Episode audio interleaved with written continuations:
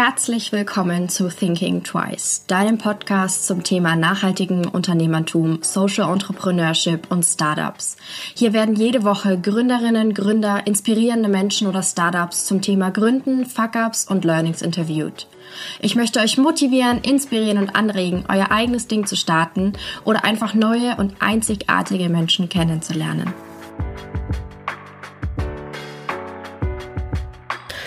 Clara und Nora sind die beiden Gründerinnen von Peak Fine. Ihr Ziel ist es, nachhaltige und vor allem auch zeitlose Accessoires herzustellen. Sie setzen ihren Fokus auf natürliche Materialien und einen ressourcenschonenden Herstellungsprozess. Ich durfte in diesem Interview Clara interviewen und ich hoffe, euch gefällt das Gespräch genauso gut wie mir und ihr könnt einen Mehrwert daraus ziehen und etwas lernen. Herzlich willkommen zu meinem Podcast. Heute habe ich die Clara bei mir. Hallo. Ja, hallo. Möchtest du dich gleich mal vorstellen? Wer bist du und äh, was machst du hier?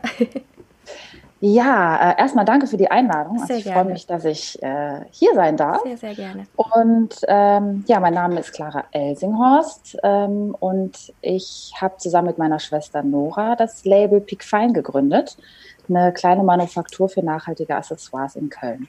Mhm. Genau. Ja. Wie seid ihr denn dazu gekommen? Ähm, also das waren, äh, war kein äh, straighter Weg. Also wir haben uns ähm, schon immer für Kreativität und Mode mhm. interessiert. Mhm. Und durch unsere Eltern sind wir sehr auf das Thema Nachhaltigkeit geprägt worden. Wir sind auf dem Land groß geworden und mhm. ähm, da war das immer sehr präsent. Und während des Studiums hat äh, Nora einfach mal zu mir gesagt, du, ähm, du nähst doch so gerne. Ähm, sollen wir daraus nicht irgendwas machen? Ne? Und dann äh, haben wir gesagt, ja klar, warum denn eigentlich nicht? Also meine mhm. Schwester hat zu dem Zeitpunkt an der Ecosign in Köln studiert, mhm. ökologisches Design mhm. und vor allem im Bereich Fotografie und Kommunikationsdesign. Ich habe einen komplett anderen Weg eingeschlagen. Ich habe eine Banklehre gemacht und BWL studiert und eigentlich waren wir uns äh, ähm, nach der Schule und dem Studium haben wir immer gesagt, okay, wir gehen so komplett unterschiedliche Wege mhm. beruflich. Das passt überhaupt nicht zusammen. Und ähm, ja, aber durch diesen Zusammenschluss, also dadurch, dass ich auch ähm, als Hobby immer das Nähen hatte, mhm ähm, haben wir dann einfach gestartet. Also ich habe äh, Sachen genäht, Schals und meine Mutter hat damals sogar noch Mützen gehäkelt, die wir angeboten haben. Und Nora hat Fotos gemacht und so hat das eigentlich angefangen. Mhm. Und ähm, 2011 war das, das haben wir neben, neben, dem Studium gemacht, eigentlich nur so als Experiment. Mhm. Und dann kam das so gut an, unsere Sachen, äh, dass wir irgendwann gesagt haben, ja, ähm, sollen wir nicht probieren, das irgendwie ein bisschen weiter mhm. voranzutreiben, ein bisschen professioneller aufzustellen und auch so eine richtige Marke dahinter aufzubauen. Und dann haben wir uns entschlossen, ein Atelier anzumieten. Und das war so der Startpunkt. Also mhm. es war schon sehr mutig mhm. äh, damals. Wir hatten eigentlich nicht wirklich was vorzuweisen, haben einfach gesagt, okay, wir setzen jetzt alles auf eine Karte, wir mhm. machen einfach mal. Und äh, so fing das an. Ja. Dann hat sich das äh, doch recht stark entwickelt in den letzten, jetzt mittlerweile acht Jahren. Ja. Total cool. Wie haben so vor allem jetzt eure Eltern oder das soziale Umfeld reagiert, als ihr gesagt habt, aus eurem Hobby, was ihr so nebenbei macht, wird jetzt was ja. richtig Ernstes? Ähm, unsere Eltern haben uns immer unterstützt, mhm. ähm, sind selber auch immer selbstständig gewesen, also ähm, kannten das Spiel so ähm, und haben uns eigentlich immer ermutigt, haben gesagt, ja, macht das, mhm. ne? bleibt realistisch, mhm. aber probiert es ruhig aus. Und ähm, wir hatten eigentlich so eine ziemlich äh, äh, gute Startsituation, weil wir beide noch im Studium waren. Also wir haben halt angefangen und haben gesagt, okay, wenn das jetzt nichts wird, dann machen wir halt mit unseren Jobs weiter und mhm. äh, gehen dann in richtige Jobs, ähm, aber wir können uns erstmal ein bisschen ausprobieren. Ja.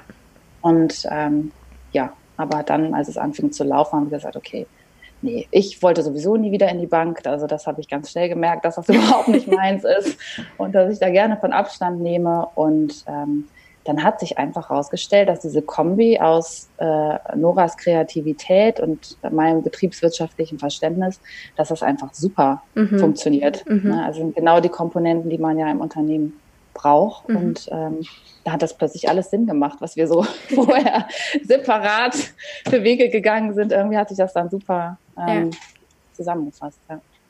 Ja, und ihr hattet aber natürlich dieses geteilte, nachhaltige Bewusstsein, sage ich jetzt mal. Ja, genau. Ja, durch die Prägung unserer Eltern war das halt immer auch so im, in unserem Kopf verankert. Mhm. Und ähm, das dann so auf unser Label zu übertragen, das war halt eine riesen Herausforderung. Mhm. Aber ich glaube, da sind wir echt auf einem guten Weg. Ja. ja. Könntest du dazu noch ein bisschen was erzählen? Also wie setzt ihr Nachhaltigkeit in eurem Unternehmen um oder was bedeutet mhm. das für euch? Also es sind ja ganz viele Aspekte. Zum einen ähm, die äh, Materialien, mit denen wir arbeiten. Wir ähm, fertigen ja viel aus Leder. Mhm. Und da war immer so der Zwiespalt, okay, ähm, Tierwohl ist uns auch sehr wichtig, aber Leder als Material ist einfach ähm, für uns das schönste Material, was man haben kann. Es ist extrem langlebig. Mhm. Ähm, es verändert sich mit der Zeit, es passt sich so dem Träger mhm. an, mhm. es hat eine ganz tolle Haptik ähm, und wenn es halt richtig gegerbt ist und nicht jetzt mit der Chemiekeule behandelt, ähm, dann ist das wirklich ein sehr schönes, nachhaltiges Produkt. Es ist ähm, äh, die Häute, die wir beziehen, also beziehungsweise die Gerber beziehen, sind Reste aus der Fleischwirtschaft. Mhm. Ähm, das heißt, keine Kuh stirbt bei uns wegen der Haut die heute werden nicht importiert aus Asien oder ähm, mhm. sonst woher, sondern das sind nur deutsche Rinder, ähm, die da ähm, quasi verarbeitet werden. Und die Gerber, die wir haben, die sind in Deutschland und die ähm, haben auch Nachhaltigkeitspreise bekommen. Die haben den blauen Engel. Äh, die eine Gerberei, mit der wir arbeiten, die haben so ein eigenes Zertifikat. TerraCare heißt das. Ähm, und die achten extrem darauf, ähm, wie die Häute gefärbt werden, mhm. ohne Chrom 6, ähm, dass alles wieder aufbereitet wird. Die haben eine eigene Solarkraftanlage, ähm, um diese riesen ähm, Energiemengen, die da gebraucht werden für den Gerbprozess, auch irgendwie ähm, äh, nachhaltig irgendwie zu beziehen. Und das war uns halt sehr wichtig, mhm. weil beim Thema Leder ist es wirklich extrem, was da an Umweltschäden und an Giftstoffen im Umlauf ja. ist. Also das ist wirklich ähm, der Wahnsinn. Ja, ähm, genau. Also deswegen arbeiten wir mit diesem nachhaltig gegerbten Leder, wo auch oft nur Pflanzenfarbstoffe äh, mhm. verwendet werden. Zum Beispiel, wir haben so ein burgunderfarbenes Leder. Das wird aus ähm, Olivenblättern gegerbt, also mit Olivenblättern gegerbt. Und das ist so ein ganz tolles Verfahren. Die sind dafür ähm, prämiert worden und ähm, da gibt's halt ganz viele Alternativen. Mhm. Und ähm, genau, ähm, bei unseren Futterstoffen verwenden wir nur GOTS-zertifizierte Stoffe mhm. aus Biobaumwolle. Ähm, bei unserem Schmuck achten wir darauf, dass es ähm, halt recyceltes Material ist. Und, und wir, also beim Schmuck ist es wirklich noch richtig schwierig, ja. da an zertifizierte Ware zu kommen, an zertifiziertes Edelmetall. Aber das meiste, was wir verwenden, ist recycelt, so dass man halt da auch diesen Recycling-Kreislauf noch ein bisschen ja. äh, in Gang halten kann. Und dass wir halt wirklich in Deutschland und Europa produzieren. Ja. Also dass wir in Köln unsere Näherinnen haben, die wirklich jedes Lederprodukt durch die Maschine rattern. Ähm, und unsere ähm, Goldschmiede in Deutschland, die halt unsere Schmucksachen gießen und mhm. polieren und löten.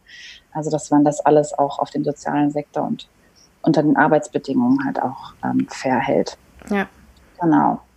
Ich fand es ja. total verrückt irgendwie, wie ich das mit Leder bei euch gelesen habe. Und ähm, ich finde es manchmal total schwer, weil ich finde Leder auch ein unglaublich tolles Material. Und dann kommen aber irgendwie in so eine Ledershaming-Ecke, habe ich manchmal so das Gefühl. Ja, ja. so nenne ich es jetzt mal. ähm, ja, hast du gut ausgedrückt. Ja. Aber ähm, weil ich denke, ich habe so viel, ich habe so ganz viele alte Ledersachen noch. Und wenn man die pflegt, ja. das ist ja bei euch auch so ein Teil, so ein Ding, das hält unglaublich lange.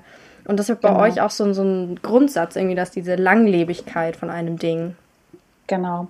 Also unser Motto ist ja auch, ähm, dass ähm, man wirklich sich für ein Lieblingsstück entscheidet. Mhm, ne? ja. Also man soll auch wirklich bewusst drüber nachdenken, brauche ich diese Tasche jetzt oder nicht? Ja. Ähm, weil wir einfach wollen, dass das, ähm, dass unsere Stücke einen langen begleiten. Ja. Und ähm, wir haben auch einen Reparaturservice. Das heißt, wenn mal in der Tasche eine Naht aufgeht oder ein Riemen abfällt nach äh, fünf Jahren oder so, dann machen wir das auch ähm, dass wir die Sachen reparieren. Ne? Ja. Weil es ist kein großer Aufwand, mal eben eine Naht neu zu setzen Nein. oder eine, Niete wieder festzuziehen, äh, wenn man die Tasche dann weiter tragen kann. Und es ist immer so ein Zwiespalt. Okay, äh, Leder oder nehme ich jetzt eine vegane Alternative, die unter Umständen dann Plastik ist. Mhm. Ne? Also ähm, dann würde ich mich immer für das Naturmaterial entscheiden. Ja. Also, ähm, aber das ist halt auch eine Frage, die oft an uns herangetragen wird. Ne? Also, ja, genau. Ja. Aber wie du sagst, eine Naht nähen, das dauert ja auch nicht lange. Also ich nähe auch super gerne und ja. ähm, klar, man muss sich hinsetzen und man muss irgendwie so ein Bewusstsein dafür auch haben. Aber genau. eben auch so ein Bewusstsein, dass man Sachen reparieren kann. Das muss wieder so ein bisschen ja. hergestellt werden, finde ich. Ja. Und das haben wir auch als ähm, Aufkleber auf jedem Paket, was wir verschicken, drauf, steht ähm, Buy less. Choose well, make it last. Und das ist so von Vivian Westwood ein schönes Zitat. Und ähm, das finde ich ist auch so ein, danach sollte man eigentlich auch leben. Ne? Ja. Also sich wirklich bewusst machen, was man kauft und das dann auch erhalten, weil eine Ledertasche, die hält eigentlich ein Leben lang, wenn man die pflegt. Ne? Ja. Und ähm, das, da muss man sich natürlich am Anfang dann bewusst sein, dass man auch wirklich was Zeitloses kauft. Also jetzt nicht irgendwie die pinke Tasche mit viel Shishi dran äh, oder mit Glitzer, die dann vielleicht nächstes Jahr wieder out ist, sondern deswegen haben wir auch halt ganz zeitlose ja. ähm, Designs, auch im Schmuckbereich, dass man wirklich sagt, okay, das ist jetzt ein, ein Stück, das kann ich jeden Tag tragen mhm. und das gefällt mir auch in zehn Jahren noch, weil es ja. so schlicht ist, dass es eigentlich zu allem passt. Ja, ja, das sieht man auch bei euren ja. Sachen, dass die wirklich auch äh, saisonunabhängig jetzt sind, dass man jetzt genau. auch nicht irgendwie so ein trendorientiertes Teil kauft, sondern ja. dass man es dann wirklich lange anziehen kann oder tragen oder umhängen. Genau. Genau, richtig. Ja. Ich habe versucht, die ganze Bandbreite mal abzudecken. Genau. ähm, wie habt ihr euch dann jetzt, wenn ihr das während dem Studium angefangen habt, äh, so finanziert? Weil so Leder ist ja doch, also das zumindest, was ich mal gekauft habe, relativ teuer. Das stimmt, ja. Ähm, wir haben angefangen mit Stoffsachen, mhm. also ähm, wie ich auch schon gesagt, mit Schals und mhm. Mützen und haben das wirklich aus Erspartem einfach, dann sind wir immer, wenn man dann was erspart hatte, sind wir in den Stoffladen gegangen und haben uns dann klassisch eine Stoffrolle gekauft. Und so hat sich das dann entwickelt aus den ähm, mhm.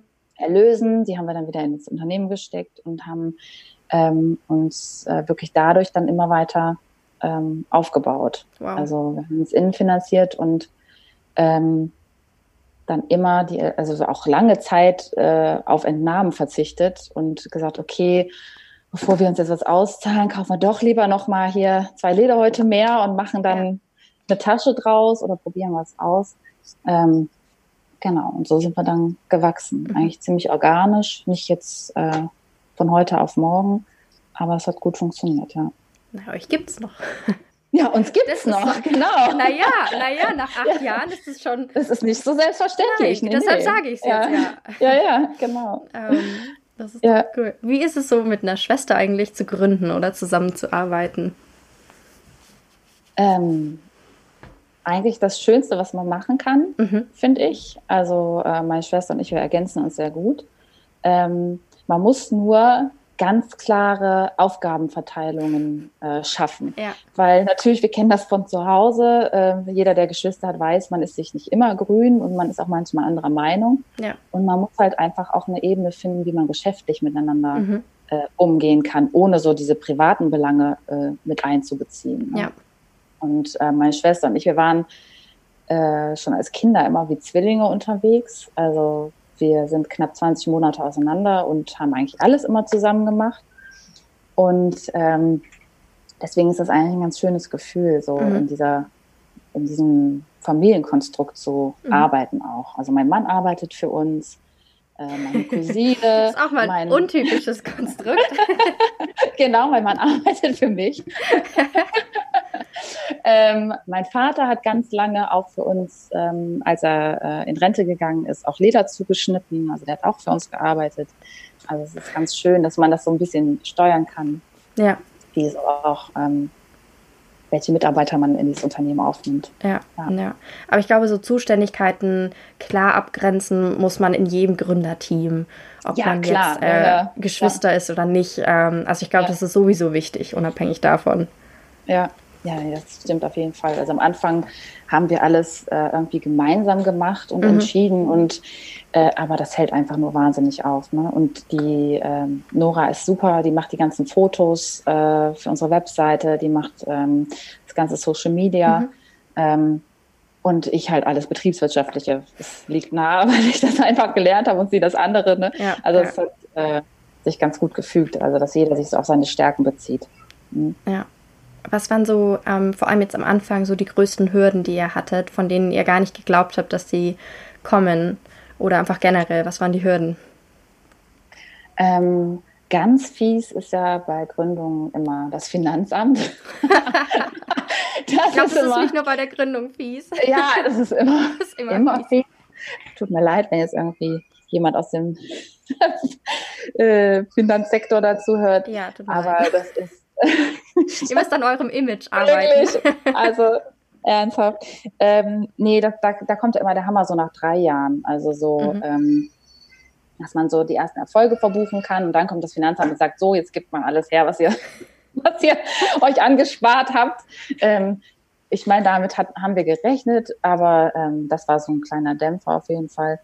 Ähm, ansonsten ähm, dieser ganze Aufbau von, wir waren ja noch relativ jung, als wir das gemacht haben, ähm, Anfang 20 und dann Mitarbeiter einzustellen mhm. und quasi in diese in diese Chefrolle reinzuwachsen, in die mhm. Unternehmerrolle reinzuwachsen, das ist natürlich für jemanden, der noch so jung ist, ähm, am Anfang relativ schwierig. Ne? Ja, voll. Ähm, da auch äh, Mitarbeiter zu haben, die äh, älter sind als wir natürlich, ja. ne, die auch mehr Lebenserfahrung haben und wir müssen ihnen dann sagen, was, wie sie das machen sollen. Ähm, aber ich glaube, das haben wir auch ganz gut gewuppt. Also mit den Aufgaben wächst man ja auch. Ja. Ja, aber ich glaube, ähm, das ist tatsächlich eine schwere Situation einfach, weil ja. man ist es noch nicht gewohnt, so eine Situation. Ich glaube, man lässt sich auch schnell von älteren Menschen dann einschüchtern, die eben mehr Lebenserfahrung hat, ähm, haben. Und äh, ja, es gibt halt auch wirklich, glaube ich, manche Menschen, die sind keine Führungskräfte. Und das ist dann ja. natürlich auch schwer. Ja. Und wenn man das, ja. ja, ich glaube, das ist einfach ein sehr, sehr schwerer Lernprozess selber ja, zur Führungskraft man, zu werden. Genau. genau. da muss man einfach an sich arbeiten und auch ja. ehrlich zu, zu sich sein und sagen, okay, was sind meine Stärken, was sind meine Schwächen. Ja, total. Und ähm, genau, und dann auch äh, ehrlich mit den Mitarbeitern sein. Ne? Das also, finde ich super wichtig, ja. ja. So Transparenz zu schaffen genau. und ehrlich mit allen ähm, zu agieren. Genau. Das war mir auch immer ziemlich wichtig. Ich habe ähm, unter anderem äh, äh, Entrepreneurship studiert, also wirklich eigentlich Unternehmensgründung. Mhm. Ähm, Im Nachhinein weiß ich aber auch nicht so richtig, ob das viel geholfen hat, aber zumindest auf dem Papier sah es gut ähm, aus. Gut aus, mhm. genau. Mhm. Ähm, aber ich hatte schon eigentlich immer so den Wunsch, dass ich äh, dass ich so eine Unternehmenskultur gestalten kann. Mhm. Also dass man einen Arbeitsplatz schafft, wo man gerne arbeiten geht. Mhm. Und ähm, das hatte ich halt aus der Bankzeit, so das direkte Gegenteil dazu. Es war halt wirklich, ich habe mich hingequält und dachte, oh Gott, hier möchte ich einfach nicht sein. Mhm. Und ähm, das war so ein äh, Traum von mir, also so eine Unternehmenskultur zu erschaffen, wo jeder gerne hingeht ja. von, den, von den Mitarbeitern. Und ähm, soweit ich das von meinen Mitarbeitern mitkriege, äh, kriegen wir es ganz gut hin. Wir haben Gleitzeit, jeder kann eigentlich äh, kommen, wann er, wann er möchte, wann es für ihn passt. Manche bringen ihre Kinder vorher noch zum Kindergarten und müssen sich dann nicht abhetzen, um ja. Punkt 8 da zu sein, sondern ähm, jeder hat das so seinem Lebensrhythmus angepasst. Ja. Und ähm, das finde ich für mich total schön, dass das funktioniert. Ja, voll. Ja. Ja, ich finde es auch ganz spannend, solche neuen Arbeitsmodelle, weil ich denke mir immer so, nicht jeder Mensch muss in acht oder kann in acht Stunden zum Beispiel das Gleiche schaffen. Das finde ich auch einen nee. ganz interessanten Gedanken und auch eben, dass nicht jeder um acht da sein muss. Manche, mein Bruder ist einer, der steht erst am liebsten um elf auf und arbeitet ja. oder ist super nachtaktiv. Ich bin genau anders und ich finde so diese Individualität muss man ja auch irgendwie mit integrieren ins Unternehmen. Ja, genau das ist es nämlich. Also ja. wir haben ähm, Mitarbeiter, die, also eine Mitarbeiterin, die steht sehr früh auf, die startet dann um 6 Uhr morgens teilweise. Oh Gott.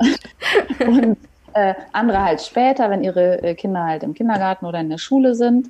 Ähm, aber das ist äh, genau das, was es halt dann ausmacht. Ne? Ja. Ne? Und ähm, wir haben zum Beispiel ähm, auch keine 40-Stunden-Stellen, mhm. weil ähm, wir sagen, ähm, man ist nicht acht Stunden am Tag produktiv. Man Nein. kann gar nicht so viel Nein. Äh, vor dem PC sitzen oder nähen oder so. Dann, dann das ist einfach nicht effektiv und ähm, das ist auch nicht schön für die Work-Life-Balance. Und deswegen äh, haben wir keine 40-Stunden-Stellen. Mhm. Also das meiste, ähm, was wir haben, sind 36,5 Stunden. Alle machen Freitag früher frei, um früher ins Wochenende mhm. zu gehen. Und wir haben halt auch viele Halbtagskräfte. Ne? Also die wirklich dann auch in vier, fünf Stunden auch wahnsinnig viel schaffen. Ne? Ich, ja. ich würde auch behaupten, ich würde in vier Stunden mehr schaffen als jetzt in acht oder ich schaffe ich das ja, Gleiche, ja. weil ja, wie du gesagt hast, acht Stunden. Wer kann acht Stunden konzentriert vorm Laptop sitzen? Das ist einfach utopisch. Nicht, ne? Also Aber, ich kenne auch niemanden, der das kann. Nee. Ähm, von daher finde ich das super interessant, dass du das so sagst. Ähm, was sind jetzt so die Learnings, die du oder ihr beide weitergeben würdet an jemanden, der jetzt ganz frisch anfangen will oder an eine, die gerade eine Idee mhm. hat? Ähm, ich würde sagen, das Wichtigste ist einfach zu machen. Also, dass man nicht, nicht zu viel kaputt denkt. Weil wenn man, man kriegt ja immer so suggeriert, man braucht einen Businessplan und man äh, muss alles durchrechnen. Mhm. Aber es gibt so viele Eventualitäten und äh, so viele Sachen, die man gar nicht so richtig mit einbeziehen kann. Mhm. Ähm, dass mein Tipp wäre, einfach machen.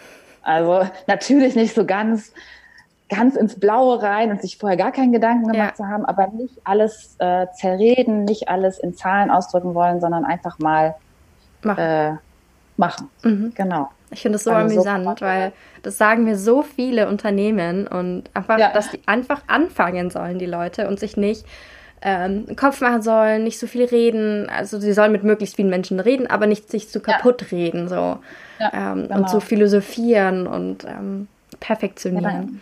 Genau, weil ähm, Perfektion äh, erreicht man sowieso nie nee. und Perfektion ähm, ist auch eigentlich gar nicht gewollt. Also man, man ist ja nicht perfekt. voll langweilig. Und jetzt voll langweilig, genau. Wollen die Kunden eigentlich auch nicht. Ne? Nee. Und ähm, deswegen, also wir haben wirklich angefangen und haben einfach gemacht und ähm, immer weiter gemacht. Ja, genau. Das finde ich total lustig, dass du das sagst. Also das ist vor allem, dass das so viele einfach sagen ähm, ja. dass das irgendwie, ja, dass man keine Angst haben muss davor. Genau, was soll im schlimmsten Fall passieren? Ne? Also, das muss man nee. sich einfach mal bewusst machen. Was passiert im schlimmsten Fall? Gut, ich äh, muss die Firma wieder abmelden und ähm, ja, okay, wenn man jetzt äh, nicht allzu viele Schulden aufgenommen hat, ist das ja eigentlich ähm, übersichtliches Risiko. Total, finde ja. ich auch voll. Ich meine, ja. man gewinnt aber trotzdem ganz viel, finde ich, von daher. Das war jetzt auch schon meine letzte Frage. Ach, echt? ja, es ging ganz fix. Rucki zucki. Ja, die Zeit vergeht auch immer viel schneller, als man glaubt. Ja, ja, ist nicht wie so im Fall. Wartezimmer oder so. Oh Gott, Gott sei Dank. das wäre ja schlimm. Das wäre schlimm, ja. Ähm, ich werde wie immer eure Webseite, euren Instagram-Account in die Shownotes verlinken, dass die Hörer euch ja. finden können. Ähm, und bedanke mich für deine Zeit. Ja, ich bin immer gespannt. Ja, vielen Dank für die Einladung nochmal. Kein Problem, gerne. Ich hoffe, dir hat diese Folge gefallen. Wenn ja, erzähle es gerne weiter an andere wundervolle Menschen, Freunde, Familie und lass es sie wissen. Du kannst mich auch sehr gerne bewerten und dann freue ich mich aufs nächste Mal.